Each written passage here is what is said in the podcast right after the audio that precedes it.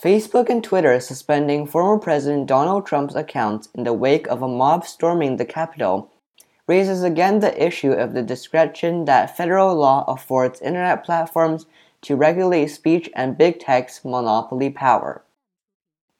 Facebook may have a monopoly by providing a substantially differentiated digital bulletin board, but it is a free service making questionable economic harm to consumers.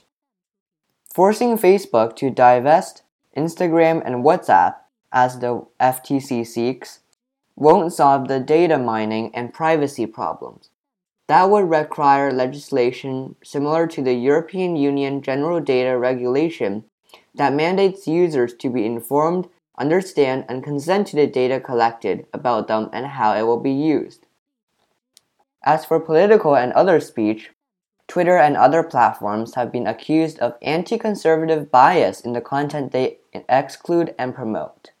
This is broadly protected because the First Amendment applies to restrictions that may be applied by government entities, not private actors, and the courts do not treat internet platforms as public squares where viewpoint discrimination is impermissible.